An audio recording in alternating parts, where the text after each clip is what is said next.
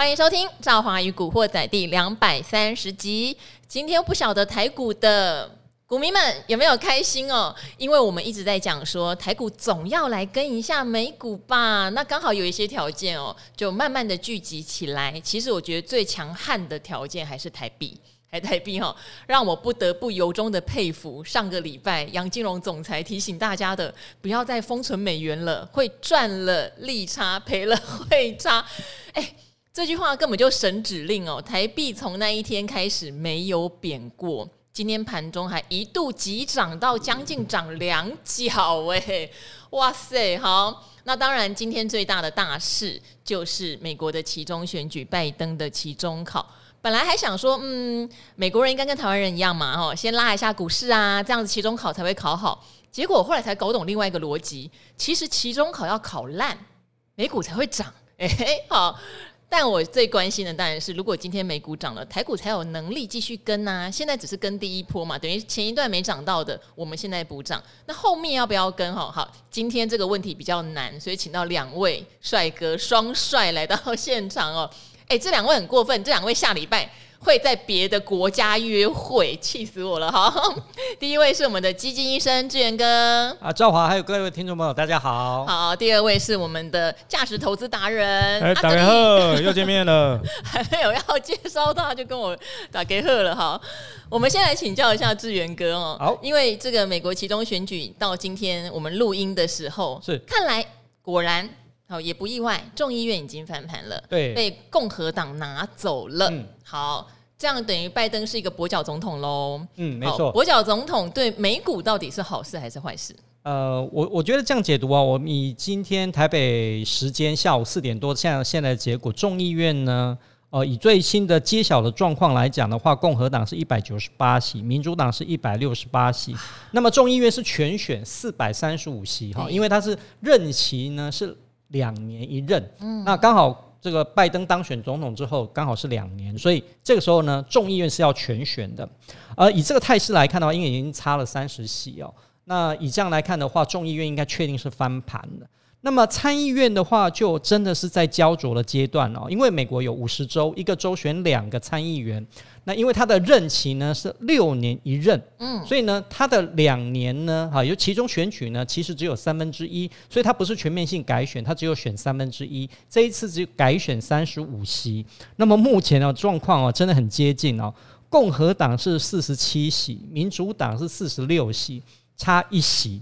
哦，但是呢，目前来看的话，有两个州共和党是领先的，所以呢，看起来共和党应该可以拿到四十九席没有问题。但是，呃，关键点就是说，如果要翻盘，真的要拿到五十一席才算。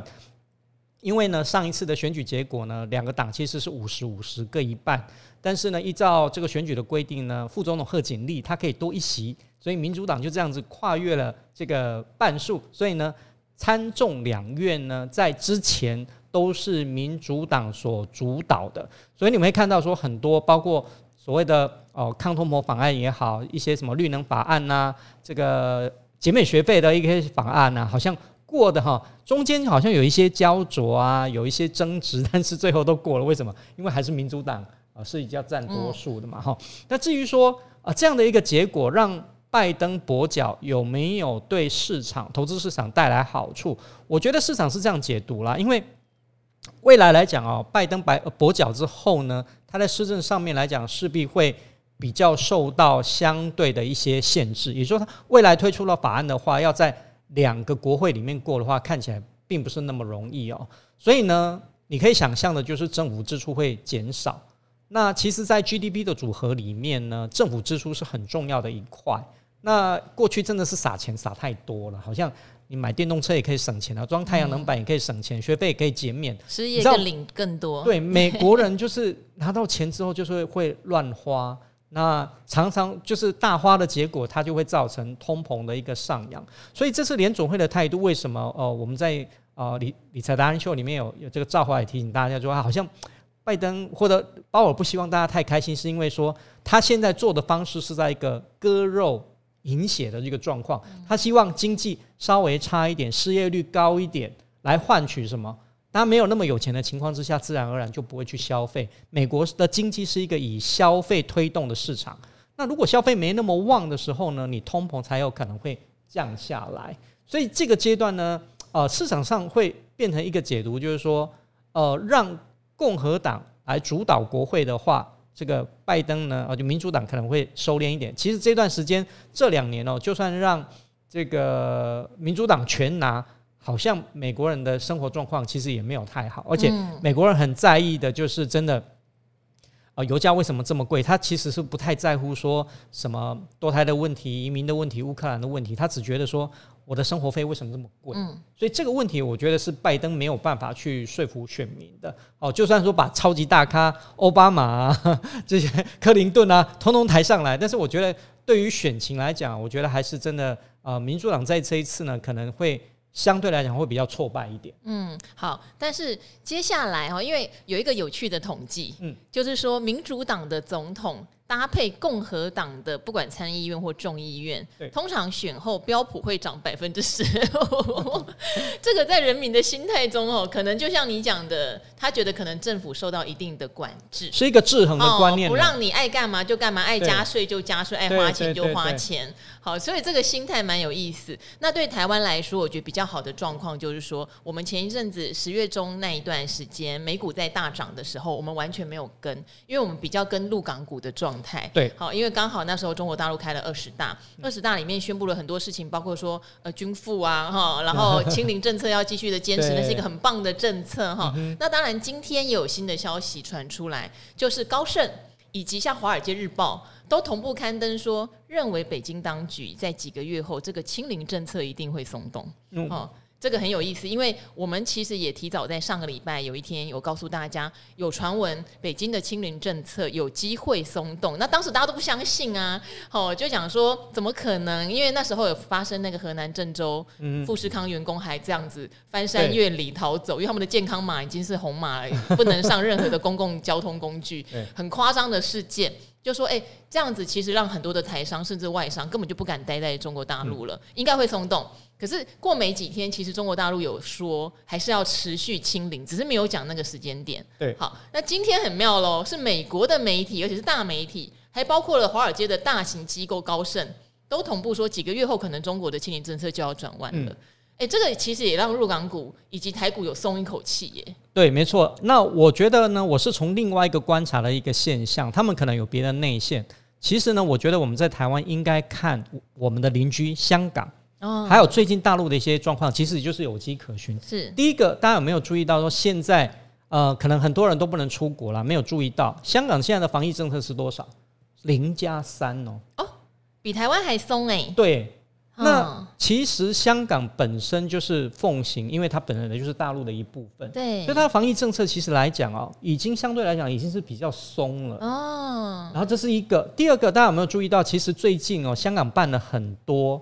不同的大型的一个展览啊，什么叫七人制的橄榄呃国际橄榄球赛，嗯，哦，还有一些展览真的很多，大陆也有啊。现在上海在办什么进博，嗯，进步博览会是过去来讲哦，你只要有这种群聚都不可以办的，对呀。但是现在来讲都可以办，因为为什么？北京在测试说，如果办这些大型的活动的话，我觉得它测水温有没有疫情会因此而增加，或增加到多少？嗯。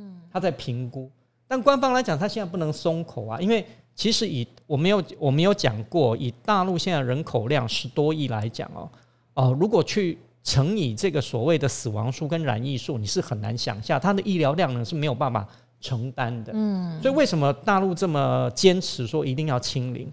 我觉得到最后来讲啊，应该是说。不是完全放弃清零这件事情，而是在清零跟与病毒共存这件事情呢，得到一个平衡点。嗯，它会有一个调和式的方式来做，就好像他所谓的，他跟你讲，我现在不是清零，我是动态清零。所以呢，我觉得应该会有这样的一个方式，只是说现在来讲，因为。大陆第二号人物哦，已经不是李克强，要少一个字，李强已经被李克强已经被劝出去。对对，第二个字要拿掉了，现在是变李强，但是李强正式要接班，大概要等到明年三月的两会。哦，对，所以这段时间市场上是预估说，基本上还是以习近平个人的意志为导向为主。嗯、那你看李克强现在哦，虽然说他已经呃未来不不是接呃不是第二号人物，但是他其实也没有松动他的语气。但是其实我们从一些现象面来看的话哦，其实你慢慢可以看到，就是北京的确有在松绑的现象，不然这些大型的活动啊，怎么可能还会再举办？所以我觉得这一点哦，你看对于呃现在其实为什么陆港股哦短期涨那么凶？因为这个对未来这个陆港的所谓的消费市场的提振是会还蛮明显的，嗯，所以这一点我觉得也有在市场上反映。那台股这边的话，还有台湾的投资市场，我觉得呃，当然来讲，之前受到很多因素的影响，除了呃入港的影响之外，我觉得我们还有一个被地缘政治的这个呃想象，是因为我觉得外国人呢，我们有讲过，外国人的想象跟我们自己在台湾的一个状况哦，哦，其实是很不一样的。其实外国人是很难想象，说我我们这一段这么，从一九四九以来这段时间到底是怎么样去跟中国大陆之间的？没错，所以这种情况之下，我觉得所谓的台海危机，当然大大家都知道说这已经是很久，又不是刚发生了一件事情，只是对于外资的想象来讲，我觉得他们想的是过于严重哈。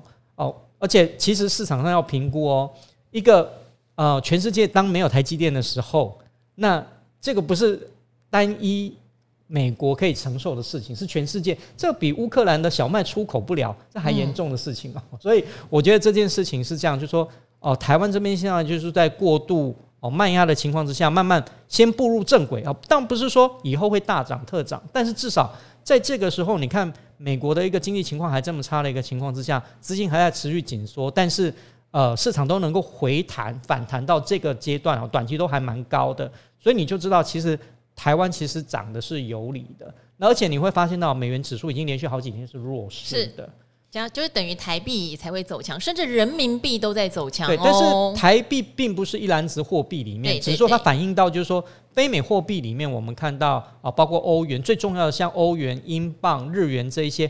都没有在大幅度破底或大幅度贬值，反而有短期又比较强。嗯，那这个让这个美元指数短期之内有比较弱的一个现象，其实让其他的非美货币的一个卖压，我觉得都有轻很多。那再加上其实外资已经不像过去一样，就是说有连续性对这些全值股的卖超哦。啊，这几天我觉得这些全值股哦，特别是台积电对于。大盘的激励，我觉得是非常重要的。是台积电也是一个怎么讲，受惠于外资不再汇出哦，因为这三天外资都是大买，今天外资更是大买了两百多亿哦，前两天都是将近百亿的买超。好，只要外资不汇出，其实呃，刚刚志远哥讲的，我们来统合一下，它有很多的天时地利人和。因为美股涨的时候我们没有跟嘛，可是现在因为中国大陆有一些它自己的内部利多，所以陆港股在涨，那我们当然就当仁不让啦，美股。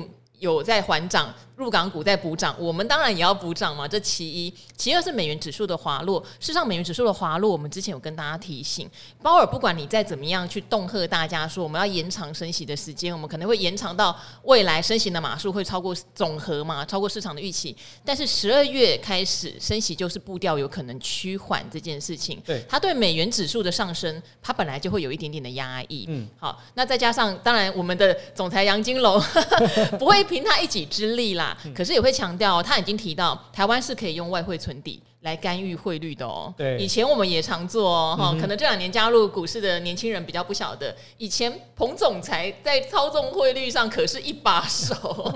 好，对，我觉得很多很多的事情加在一起，所以很大的重点是外资现在没有在流出台湾，对，反而在加码台股这件事情，在短期上面会给会给台股很大的助力，可是。哦，还是要加一个可是，我觉得到了明年第一季、第二季，我们还是要再面临一次各产业轮流落底或触底的那个压力哦。对，好，现在很多产业它还没走完，有一些当然提早的，可能笔电、面板，大家看到他们已经是在谷底晃了哈，但是有一些还在往下走的。那个我们还是要经历过景气下修的考验，我们才能确定现在的股市反弹会不会只是昙花一现。对，没错。我想赵豪提的很重要的一点就是说，未来明年呢，我们慢慢会看到更多坏消息，比如说经济的也好，或者是是一些呃企业他们或科技业他们的一个获利下修，所以呢，慢慢就现在的上涨短期是让大家因为短期真的跌很深了，所以它现在是一个反弹。哦，所以还是要特别注意说一个脉动哦。我我我一直在想，呃，过去我看过的一部电影叫《恐惧的总和》，哦，就这样子。现在有一点就是像这样的一个状况哦，就好我们我我们讲的否极泰来也是这样的一个状况哦。当你被压到极点的时候，再怎么样再怎么样都会有一个。反弹嘛，是，所以就是到最后的一个状况的时候，联总会收缩资金的一个状况，终究有到顶的时候。对，我觉得差不多五到五个五点五个 percent，大概就是他们的一个极致了。嗯，好，所以节奏上就是这波反弹我们不看淡。说实话，从台股底部一万六两千六百多点上来。也到我认为的一个满足点，就是一万三千六百多点，也蛮快的。好，一千点。那当然比较乐观的人会觉得挑战极限一万四千点是有机会的。所以这边还是提醒大家哈，如果您非常重视基本面，这段时间啊，也不要因为觉得这些没有基本面都在涨就乱放空哈，会被嘎到。对。但是一样用你用选基本面的方式去评估，你觉得股价合理不合理？如果是价值型投资，你不用茫然在这个时候。冲进去追嘛？对，其实应该在前一阵子就开始找了，对，啊、对不对？哈，但是波段的操作者爱冲浪的，赶快哈冲一波了啦哈，嗯嗯嗯，然后守你的技术面停损停利的方式一定要哦，不要再一次变成反弹又变套牢又变存股，这个轮回哈真的不要再发生在自己身上了。嗯，好，好，那这边先谢谢志源哥哈。嗯，好，那阿格力你觉得呢？因为刚刚我们提到恐惧的总和之后。又恐惧总和的放松 啊！但是我必须讲哦，公司的价值跟基本面在这短短的半个月内是没有什么改变的，对，还是照着它该往下、该往上的步调在走的哟。对，我觉得有时候我们看到股价的涨跌，它常常反映的是一个投资人的情绪。是，那既然是情绪呢，你就知道当一个人情绪化的时候，你要怎么样？你可能要远离啦，或者或者是不要太听他情绪化时候对你所说的话。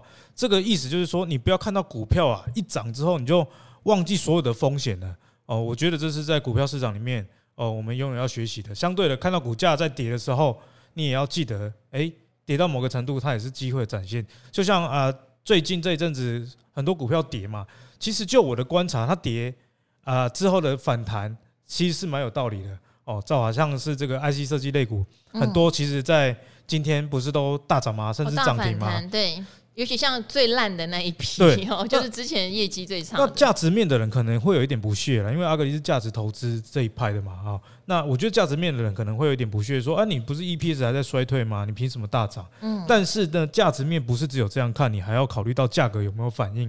像我自己就观察到很多这个 IC 类股啊，它的股价已经跌到二零一八、二零一九了。但是它它呃的 EPS 虽然还在衰退，但这是某种程度上已经可以知道说，哎，过度恐惧了哦。虽然还在衰退，但是它也已经回到假设它真的打回原形的 EPS 时候的股价位阶了。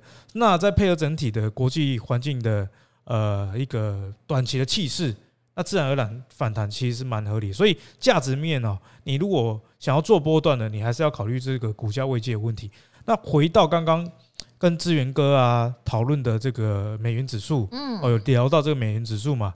我觉得美元指数呢，在最近跌破季线这件事情，大家可以紧盯着啦。哦，如果没有很快的站回去的话，那这个反弹就可以啊走得比较远一点。那我觉得啊，美元指数不管有没有站回去，至少啊不会像今年前三季那么夸张的强了。哦，有一个原因就是通膨。哦，大家知道说，哎，通膨如果太高，联准会就会很鹰，那很鹰升息，升息又会推动美元指数的走强，对不对？那现在美元指数落出了这个世界各国，比方说日日本，他说要这个呃没有极限的哈，我要逐贬日元哦，那美元指数其中对应一个货币就是日元，那自然而然相对的，它气势就没有之前那么强。那跟通膨也脱离不了关系呀。像我之前在节目上有跟大家分享嘛，诶，为什么股票会大跌？虽然这个 CPI 没有在增加，可是核心 CPI 扣掉能源食品呢还在增加，哦，这个对民众的压力很大，因为核心 CPI 它包含了像是房房子啊这些哦，跟我们的生活更息息相关啊。但是呢，我最近观察到克里夫兰联储啊，十月、十一月、十二月的这个核心 CPI，诶，不太不太涨了，欸。跟之前的高峰比起来是有稍微滑落一点，虽然它还是一个很高的通膨啊，以绝对值来讲，但至少那种心理的恐惧感已经大大减少了。哦，就没有那么坏。我们人是这样，人是希望看到希望哦，所以最近股票在反弹，它其实也是有它总经的背景的哦。那也由于啊，这个克里夫兰预测的这个核心 CPI 没有再进一步的走高了，所以我最近也观察到 FedWatch 哦，这个升息几率的统计，诶，也开始有一线的曙光产生哦。例如说十二月，现在还是有一半的几率认为啊会只升息两码。哦，那升息两码之后呢，这个利率啊，大概是来到四点二五到四点五之间。好，那明年的二月呢，就是明年的第一次的这个会议，利率啊，可能升到四点七五到五。哦，这是 FedWatch 的资料啊，这个资料其实可信度还蛮高的，它会根据最新的一个当下状况，也就是说明年二月，继今年十二月升两码之后，明年二月再升两码。那这个升息幅度从三三三啊变成二二，这个压力就比较小一点嘛。那重点是在明年啊的这个六月，刚刚讲到二月大概会升到四点七五到五 percent 的这个基准利率了。那明年六月呢，预计现在 FedWatch 是五到五点二五 percent。诶，也就是说，今年升两码最后一次之后，明年上半年再升一次两码，年终升一码。诶，这个是不是大家心里的压力就减轻了？哦，那更重要的是哦，我帮大家看到明年底了啊，我们的眼光都要放很长远。明年十二月啊非挂取的资料，这个利率啊是四点七五到五 percent，诶，是不是比我刚刚讲的六月的五到五点二低了一码了？所以极有可能明年年底会有看到降息。那当然，联准会一定出来说，诶，你们不要想说我明明年就会降息哦。他当然希望你们不要过度乐观啦，因为这样股市才不会大涨。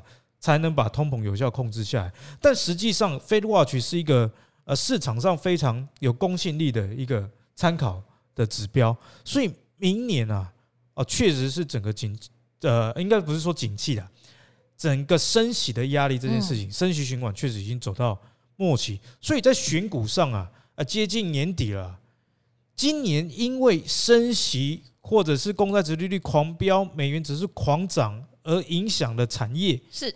例如说寿险、金控，嗯，那明年可能就是一个好年哦。嗯，那这个也不是阿格里嘴巴讲讲而已。你如果上网去查这个道琼公司对于明年 S&P 五百里面各大类股的 EPS 年增率的估值，你会发现金融股哦，就美国的啦，哦，这个年增率都还蛮不错的。那再配合现在最新的这种通膨啊，跟升息啊节奏到陌生的话。哦，我反而觉得说，寿险公司啊，大家可以多加留意，明年他们的逆转胜。好。这边的话也会提醒大家，我知道像最近有一些产业，像驱动 IC 大涨特涨，对不对？那因为刚好我在联咏哈之前快落底的时候，也有稍微跟大家分享，因为联咏以前的股价大概都两百块以下。诶，那集好像我们两个刚好也同台，对不对？真的是我们两个吗？我们两个。哦，那时候联咏是跌到快两百一十块钱，后来就有点持稳嘛。我就说可以观察这样的公司，不是说它两百多块就很便宜哦，因为以前它是两百块以下的公司，但它可能代表的是这个产业要再跌有限，而且它是先止稳的，先跌先止稳。不过说实话，今天联永涨停板，我个人就会觉得接近三百块的联咏，我是真的不会追了哈，各位真的不会，因为呃，以联永来说哈，根据我了解，他们也认为最差就是现在。好，最差就是第三季、第四季不会更坏，但是什么时候会好呢？可能还要再熬个一两季才会开始往上走，所以等于是他们的寒冬大概还是要历经四季，哈，对，还是要历经四季，年呢？四季，其实还是要好，但是你说它会更坏，它都不会更坏了。那现在大家讲的就是有点无稽之谈，或是不会更坏就好，哈。可是这样的东西不会是一个长远的说，哦，现在就牛市了。现在就大 V 转了，因为大家都不会更坏，其实不是这样哈。对，连有这样的产业是它，因为它先坏，所以先下来，但是还有很多后坏的哈，我们还没有看到的。好，例如说，你说像车店现在很热，可是我们并不确定热完之后明年的状态，或者说现在我知道大家对台积电的期待很高，可是台积电说实话，它也已经下修明年的预期，这些都还在近代发生，包括说最近。在补涨的很多跟成熟制程有关，嗯，好，那联电很很厉害哦，联电它其实收了很多违约金，所以今年你不用担心联电的业绩，别人在违约哈，什么翼龙电那不是第一个了啦，之前就很多个了，它收违约金，可是明年它还是要面临景气下修，它就是会硬生生的 EPS 下修这样的状况，那当然明年如果它还是赚个四块五块，现在看起来也不贵啦。好，那后年呢？后年就要各凭本事喽，哈。对，所以我。我跟阿格力这种看价值基本面的人。我们在投资上面，其实现在我们不会去追股票哈，但是我们还是会告诉大家最近走反弹段，为什么要讲？因为你可能手上有套牢的，你现在是一个比较好的解套时机。哎，赵华，之前不是有人我有看到留言哦，有跟你说啊，还在讲反弹。啊，一般的人又抢不到。我我我非常认同他讲的那个内容，对，就是一般人我们绝对不鼓励抢反弹，但是我们哈还是要告诉你现在为什么反弹，因为为什么反弹跟我们不鼓励你盲目去做空，可是我们还是要告诉你做空可以避险这件事，其实不冲突了，不冲突。为什么要告诉你？哎，一千点。很很大段呢，甚至现在夜盘都还在涨。我不确定，如果跟着美股涨，会不会谈到真的我朋友预测的两千点？好，两千点就代表什么？你可能很多套牢股票是可以解套的。嗯、你可能之前买错，你就是硬凹的，你真的凹出头了。恭喜恭喜！好，但是这时候你就要做一个取舍，人到走廊来了，你还不赶快吗？嗯、好，我要告诉你这件事情啊，对，对不对？那我当然不希望你砍在一万两千八百点、一万两千六百点这个位置啊。那时候不是一直提醒大家这个位置不要乱砍吗？这位置有可能会做一个短期的触底嘛，所以它有没有意义？我觉得它对投资人手上的钱是有意义的。是。然后当然我们也会再度的强调，这个现在在我们的界定来说不是牛市反转，所以你抢到你还是要快走哦，而不要傻傻的觉得哦，否否极泰来了，天下太平了。我觉得这个是我们的任务，要让观众朋友知道操作的逻辑节奏和现在到底发生什么事。对，我觉得赵华讲的很对了，因为有时候呃，你看到节目。讲反弹，那你觉得就只是反弹？那你干嘛讲？干嘛讲？对。可是这个是你用一般散户抢不到反弹的角度去想这件事情。但是你要知道啊，讲反弹两个字跟讲 V 转逆转这是不一样的哦。嗯。哦，反弹就是好转，那好转不代表说好啊，病情好转了，还可能还在生病啊，对不对？所以对于有一些投资人来说，你未来听到反弹，你就可以有另外一个想法。好，那可能我抢不到，但至少。这个涨，我不要去抢，哎，这个也是另外一种。或者是你手上有空单的人要留意哦。啊，对对，对。哦，例如说驱动好了，像我，我必须说，我之前不常常跟大家提醒天钰嘛，其实天钰最近涨非常凶哎。那如果你之前天钰空单没回补的人，你可能最近就是被嘎到啊。对，物极必反呐哈。所以希望大家以后。不要再乱骂赵华了。没有啦，他也不是骂，没有开玩笑，不喜欢听到这两个字而已啦哈。但是我还是要解释，就像有人不喜欢听到放空，不喜欢听到什么，不用啦。你在投资市场，你把你的心放宽一点，你全部都知道，你可以选择你要或不要。你一知半解，你就只会锁在你的小小的领域里面，那另外的世界你都不知道，对不对？你知道你就有选择，我觉得这个是很重要的事情。对对，所以因为我们两个都射手，可能比较。就是喜欢杂学，直也比较直接，我会跟大家讲所见所闻啊。对啊，啊杂学完你再选择你要的，对不对？哈，好，由宽入入简比较那个嘛，哈，比较能够知道你最后你爱的是谁嘛。好，好，那今天很谢谢大家哈，赵华与古惑仔就到这边啦，跟大家说拜拜喽，拜拜拜拜。